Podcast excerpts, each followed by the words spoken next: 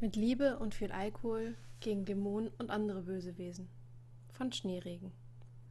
Kapitel 6 Schönheit und das Biest. Wie konnte sie nur? Wer war eigentlich dieser Kerl? Und was hatte er mit Marie zu schaffen? Schnurstracks lief Emil auf Maries Tisch zu. Er wusste nicht einmal, was er machen sollte, wenn er da war. Aber war das nicht egal? Er musste einfach irgendetwas tun. Erst als Emil dann endlich an Maries Tisch stand, stellte er verwundert fest, dass der Typ überhaupt nicht mehr da war. Nur Marie saß dort, den Kopf in die Händen vergraben.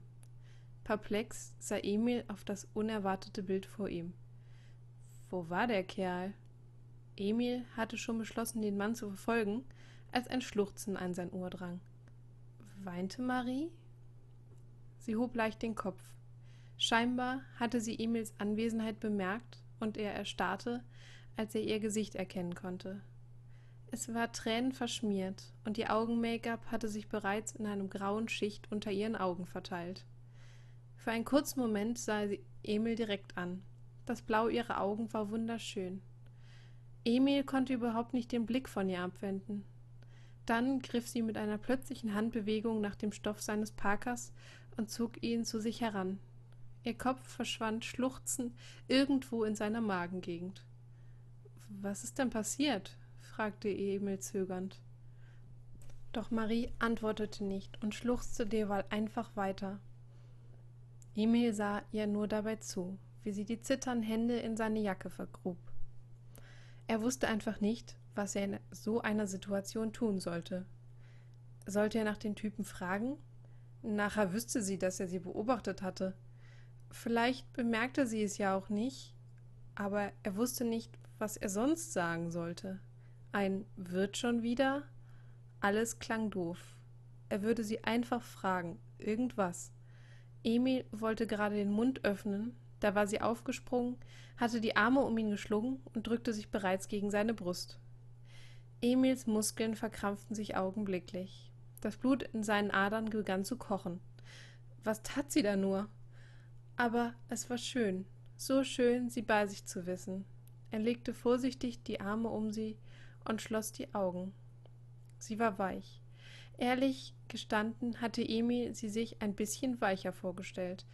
Sie war sehr zierlich und dünn, fast zerbrechlich. Emil spürte, dass er sie beschützen wollte, vor allem die ihr wehgetan hatten. Er musste sie schützen. Kannst du murmelte Maria in sein, sein T-Shirt hinein, mich nach Hause bringen? Natürlich konnte Emil das. War ja nicht so schwer, jemanden nach Hause zu bringen. Der unentwegt schluchzte. Klar, hörte Emil sich selbst sagen. Wo musst du denn hin? Marie sah auf, und ein Lächeln war auf ihrem Gesicht zu erkennen. Sie war so hübsch, wenn sie lachte. Da konnte nicht einmal ihre verschmierte Schminke etwas daran ändern. Emil, flüsterte sie sanft und reckte sich.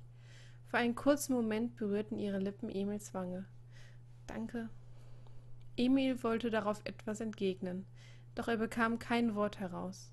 Sie hatte ihn geküsst. Nur auf die Wange, aber sie hatte ihn geküsst. Was konnte er sich mehr wünschen? Das Mädchen, das er liebte, hatte ihn geküsst. Er war im siebten Himmel.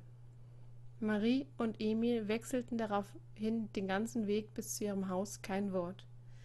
Vielleicht lag es einfach daran, dass als Emil sich gerade überwunden hatte, etwas zu sagen, sie bereits davor standen. Sie verabschiedete sich noch von ihm, dann war die Tür vor seiner Nase bereits zu. Erst auf dem Weg zurück verflog seine überschwängliche Stimmung allmählich wieder und wich Kopfschmerzen und einem leichten Schwindel er hatte sich also doch erkältet. Was für ein beschissenes Wetter.